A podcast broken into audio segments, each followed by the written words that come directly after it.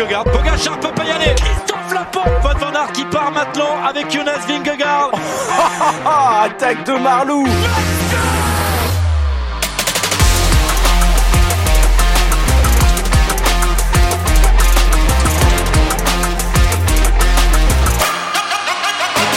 Bonjour, bonjour à toutes et à tous. Débrief de la douzième étape du Tour de France entre Roanne et Belleville en Beaujolais. Une étape de déglingo encore sur euh, un parcours de baroudeur aujourd'hui, 169 km. Un débrief que je vais faire seul aujourd'hui. Les lieutenants sont au repos avant le triptyque de ce week-end, un triptyque avec euh, des deux mains, eh bien le 14 juillet avec l'arrivée au, Grand Colombier et puis et puis l'arrivée déjà dans les Alpes avant la deuxième journée de repos lundi, le contre-la-montre du Tour mardi, débrief sommaire un peu de cette douzième étape donc entre Rouen et Belleville-Beaujolais.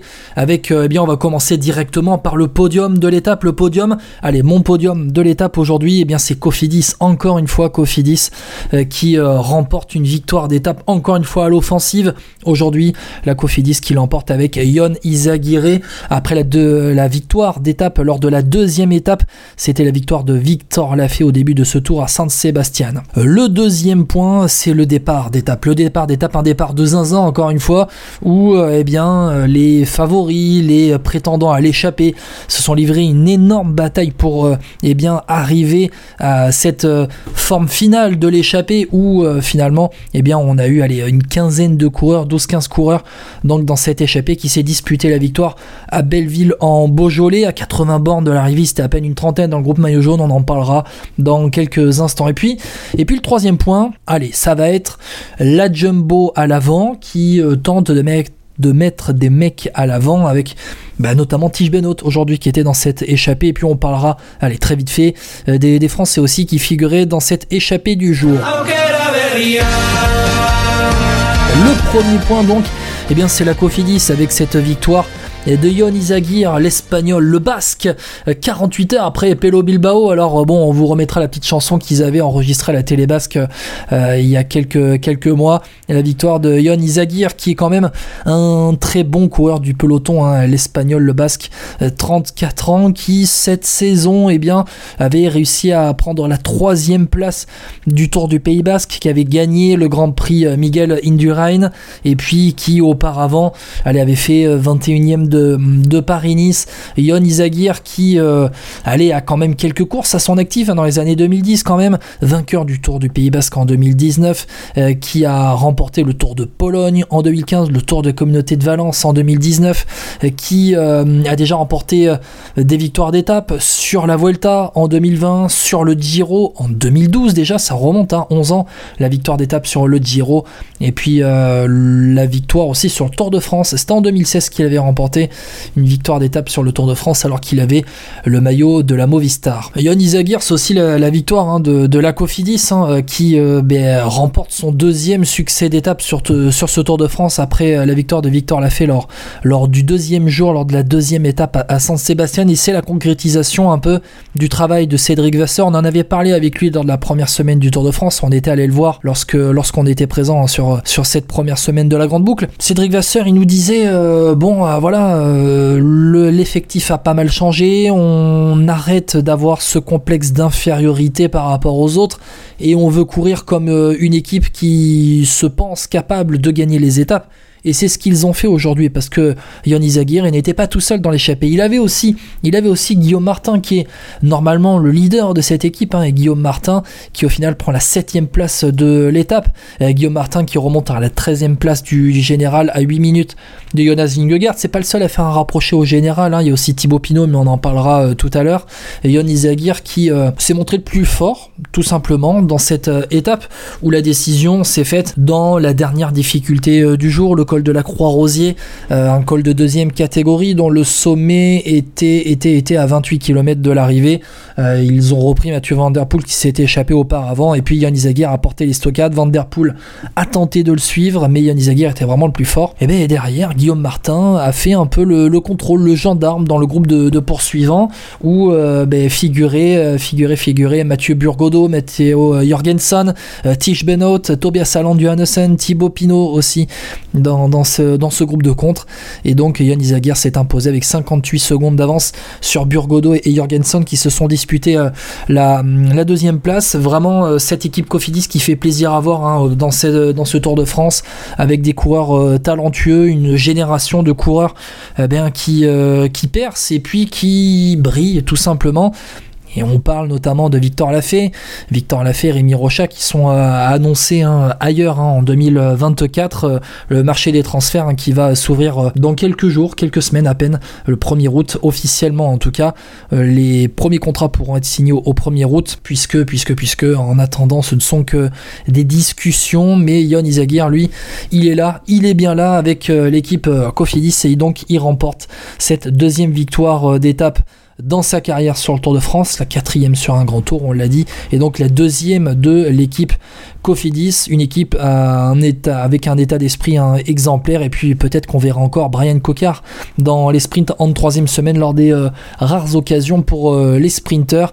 Et peut-être que d'autres équipes françaises devraient s'en inspirer un petit peu de, ce que fait la Cofidis. Le deuxième point, c'est le départ d'étape. Encore une fois, dans une étape pour Baroudeur, on l'a vu il y a 48 heures, lorsque Pelo Bilbao s'était euh, imposé. Il me semble que c'était euh, à Moulins, c'est bien. Non, à Issoire, voilà, entre Vulcania et Issoire le départ d'étape avait été dingue. Et eh bien encore une fois, encore une fois, on a vu un départ d'étape de déglingo, un départ d'étape de zinzin. Il a fallu 80 km à peu près pour que l'échappée du jour se forme. Des attaques de partout, des attaques de partout. On a même vu Vingegaard et Pogacar s'amuser encore une fois.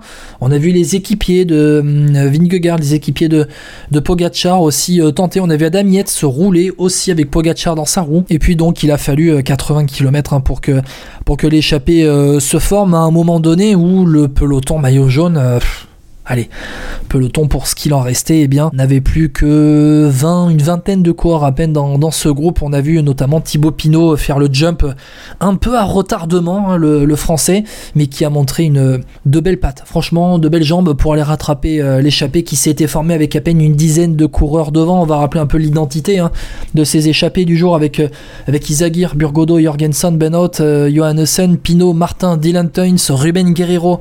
Il y avait Victor Aussi, Mathieu Van Der Poel, Julien Alaphilippe qui a tenté le, de faire le, de boucher le trou, hein, euh, mais à retardement, il a lâché beaucoup de force.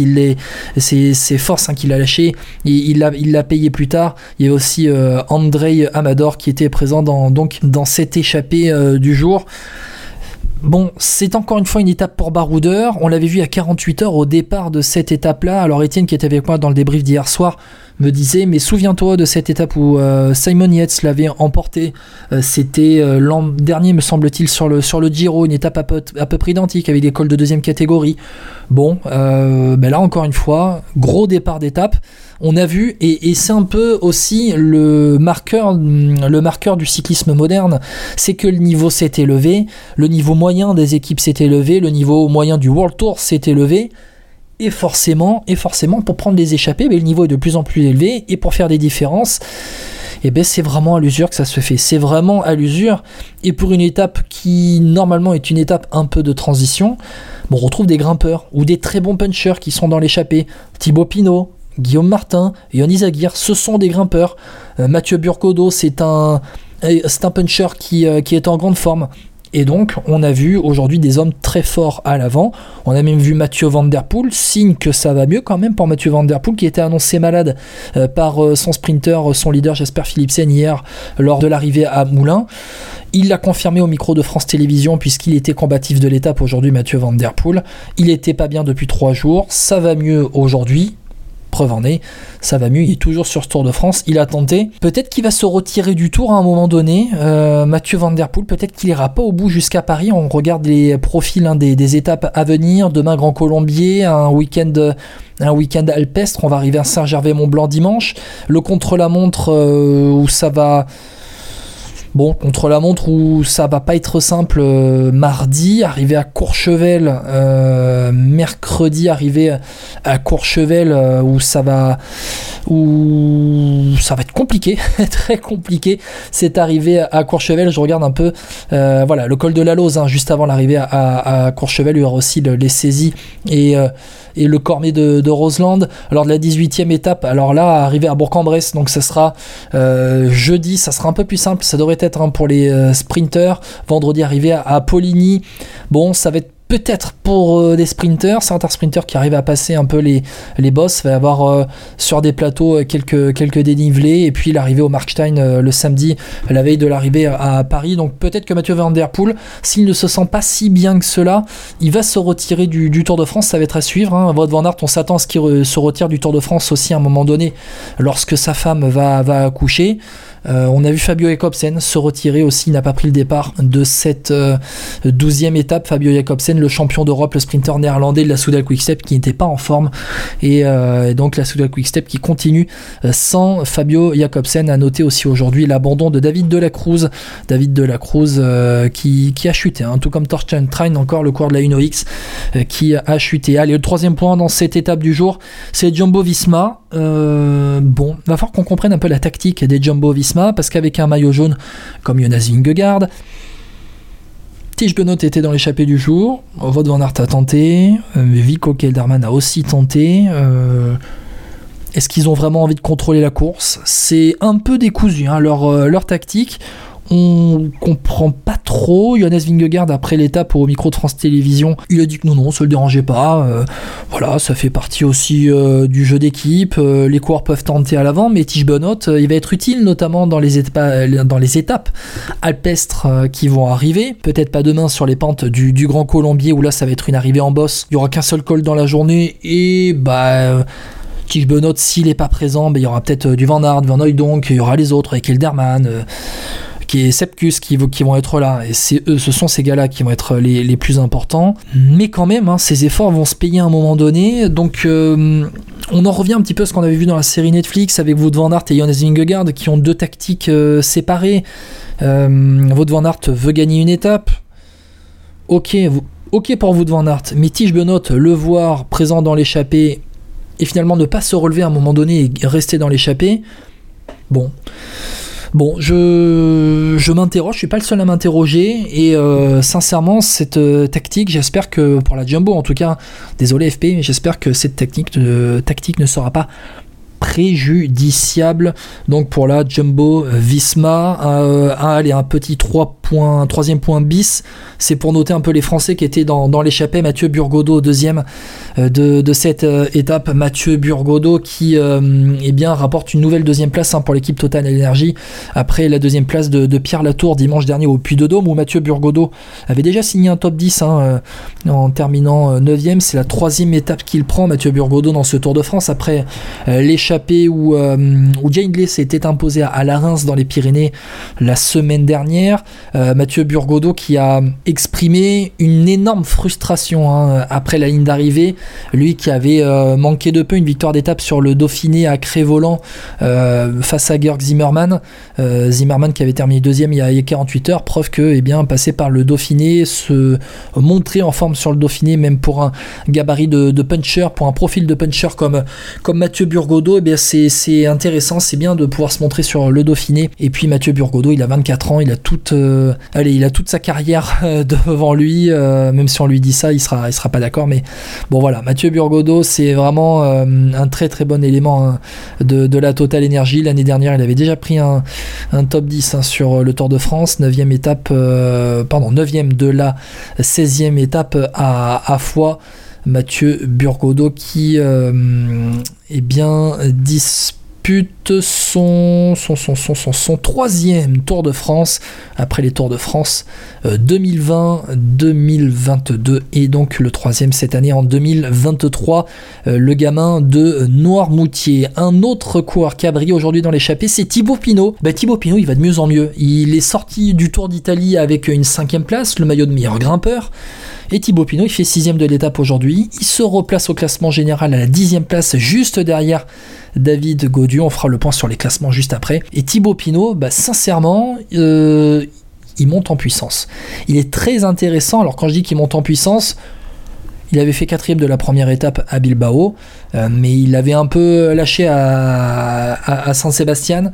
Euh, et puis dans, les Pyrénées aussi, il avait un peu lâché un contre-coup peut-être pour Thibaut Pinot. Et puis là, progressivement, il remonte à la dixième place aujourd'hui après cette étape à Belleville-en-Beaujolais. Bon, après la ligne d'arrivée, il a dit euh, non, non, moi le général, ça m'intéresse pas. Le but, c'est les étapes et aider David Godu Donc voilà, pour le futur néo-retraité Thibaut Pinot à 33 ans qui vraiment eh bien, se bonifie. Hein. C'est comme le bovin, ça se bonifie avec l'âge, avec les étapes. Et Thibaut Pinot, il est passé très près, hein, deux reprises de deuxième place sur le Giro en, mai dernier. Il aura fin de victoire, peut-être hein, dans les Alpes, il aura peut-être un bon de sortie de la part de la Groupama FDJ avec David Godu qui a lui terminé dans le peloton en, en compagnie de Valentin Madouas, 24e, 25e de l'étape Godu et Madouas, le peloton qui a terminé à 4-14 du vainqueur Yon Izagir. Et puis on va quand même en parler, Julien Lafilippe, encore une fois. Il était dans l'échappée et puis il n'est pas arrivé. Il n'est pas arrivé, Julien Philippe, et ça fait mal au cœur de le voir comme ça, de le voir euh, tenter, parfois contre-coup. Il a plus la même force dans la jambe pour, euh, dans les jambes pour euh, faire la différence.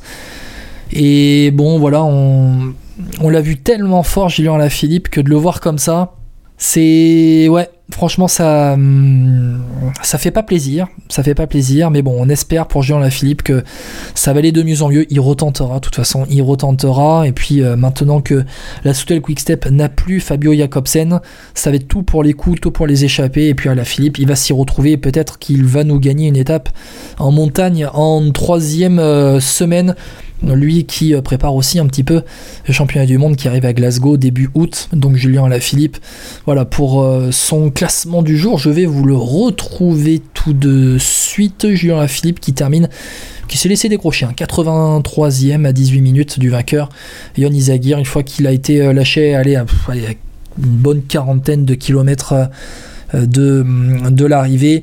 Il n'a pas cherché à, s'accrocher. Il s'est laissé euh, tranquillement euh, partir vers l'arrière, repos, et puis ensuite on verra dans les prochains jours. Aïe aïe aïe, attention Philippe, le rappeler Allez, le point classement de la journée avec donc la victoire du Basque Yon Izagir, Yon Izagir, l'Espagnol, le Basque qui s'impose avec donc 58 secondes d'avance sur Mathieu Burgodo et Matteo Jorgensen, pardon, qui se sont fait le sprint Burgodo et Jorgensen pour la deuxième place. Tige Benot est sorti dans le final pour prendre la quatrième place à 1.06 d'Izagir. Euh, Tobias Alland Johannessen, cinquième de l'étape. Le Norvégien, ancien vainqueur du Tour de l'Avenir, c'était en, en 2021. D'ailleurs, le podium du Tour de l'Avenir en 2021, c'était qui? Ben, C'était devant Carlos Rodriguez et Filippo Zana. Euh, Filippo Zana, hein, on connaît, ancien champion euh, d'Italie. Et puis Carlos Rodriguez qui au classement général euh, est plutôt pas mal. Hein. Il est quatrième du jour. Tobias Alland et Johannessen qui donc avait euh, déjà pris hein, une place d'honneur sur ce Tour de France. C'était la troisième place à Cotteret. Euh, Tobias Alland et Johannessen, le Norvégien qu'on va encore voir à l'avant. Lui qui est dans l'équipe Uno X, équipe invitée. La cinquième place donc pour Johannessen. Thibaut Pinot, Guillaume Martin 6 et 7 tons. Guerrero, Campenard 8, 9, 10. Maxime Van Gils règle le sprint du peloton des favoris pour la 11e place à 4 minutes 14 d'Izagir, euh, juste devant Tadej Pogacar qui s'est fait le petit sprint. Jonas Vingegaard était euh, à l'affût 16e. Ils étaient une quarantaine hein, dans ce peloton de, favoris.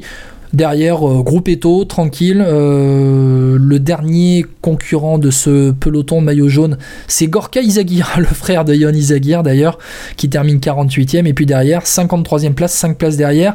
On est déjà à plus de 11 minutes. Voilà, les premiers euh, euh, groupe Eto donc se sont formés euh, repos tranquillement on va voir plus tard classement général ça ne change pas pour les 9 premiers Vingegaard devant Pogacar Hindley Rodriguez Bilbao les frères Yates Adam Simon Pitcock, Godu et donc Thibaut Pinot. Thibaut Pinot qui avait pris deux secondes de bonif aussi au sommet du col de la Croix Rosier, me semble-t-il.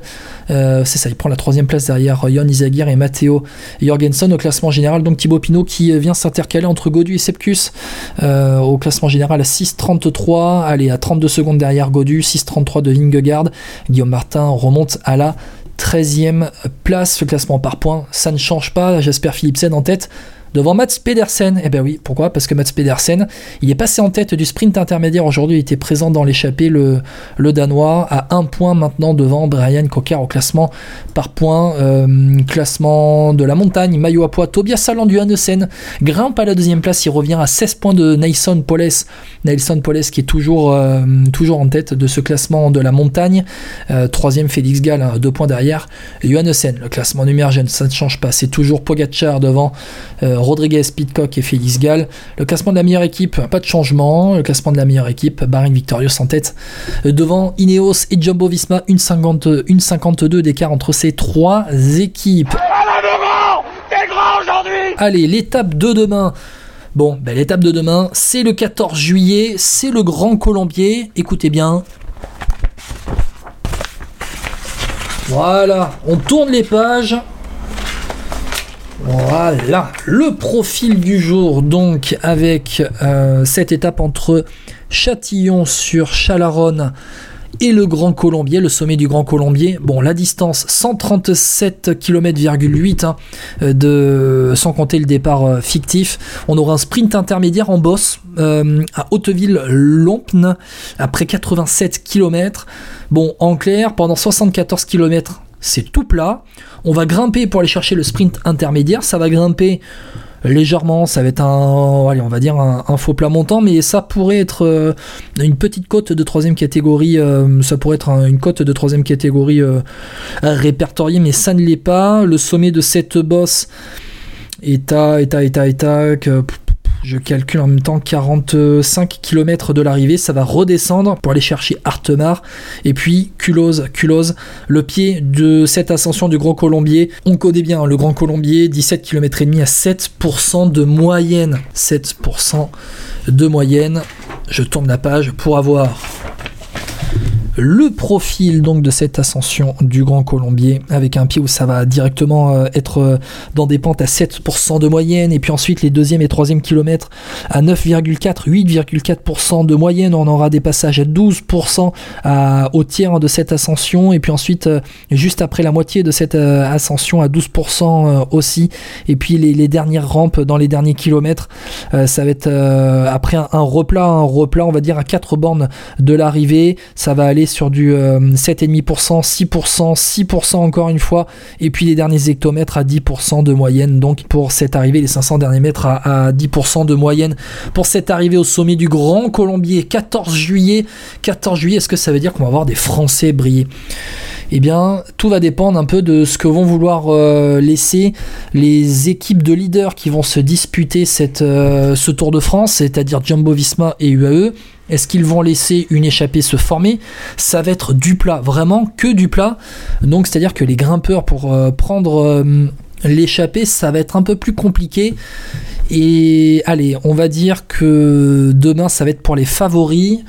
Ça va être pour les favoris. Et qui dit pour les favoris, ben, dit peut-être aller un un Tadej Pogacar euh, un peu dans le même profil que le Puy de Dôme, c'est-à-dire c'est-à-dire avec euh, peut-être une attaque, hein, mais pas de grands écarts dans cette montée du, Grand Colombier. On sait qu'il fait chaud là-bas dans l'Ain euh, en ce moment. On va voir ce que ça va donner. Allez, de toute façon, entre Pogacar et Vingegaard, ce sont les, deux favoris.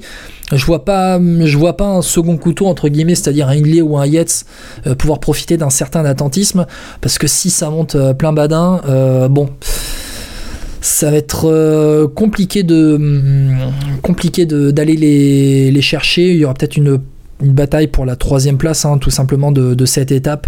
Euh, mais euh, ouais, les, favoris du tour devraient se disputer. Tadej Pogacar qui allait très très très légèrement favori hein, de cette étape, donc avec arrivée au Grand Colombier le 14 juillet.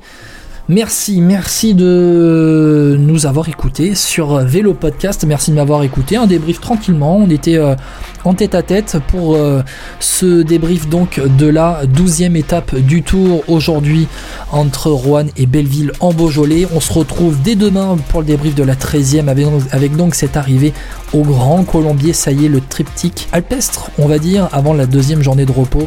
Euh, c'est parti donc pour cette fin de deuxième du Tour de France. Bonne soirée à toutes et à tous à l'écoute de Vélo Podcast. Ou bonne journée si vous nous écoutez le matin. Ciao ciao